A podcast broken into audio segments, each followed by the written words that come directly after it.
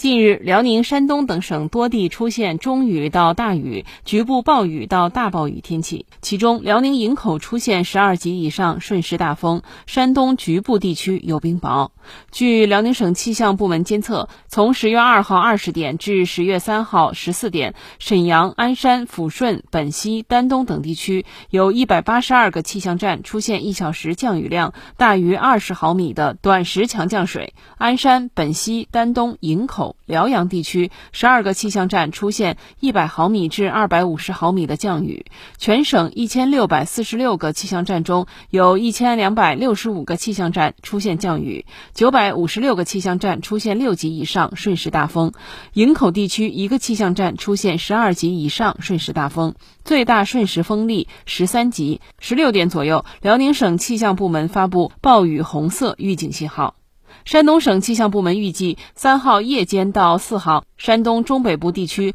仍有明显降雨。鲁西北的东部、鲁中的西部和半岛北部地区有大雨到暴雨、局部大暴雨，并伴有雷电，七级至九级雷雨大风和局地冰雹。同时，自四号凌晨起，较强冷空气将自北向南影响山东。根据未来二十四小时降雨预报及前期实际降雨量分析，山东省自然资源应急管理及气象等部门认为，济南南部、泰安北部、淄博中部、潍坊。西部、烟台北部、威海大部等地因降雨引发地质灾害的可能性较大，黄色预警，提醒当地政府及相关单位做好地质灾害防范工作。另据山东省水利厅介绍，今年山东降水过程多、量极大，河道、湖库连续长时间高水位运行。尽管常规汛期已经结束，但秋汛形势依然严峻。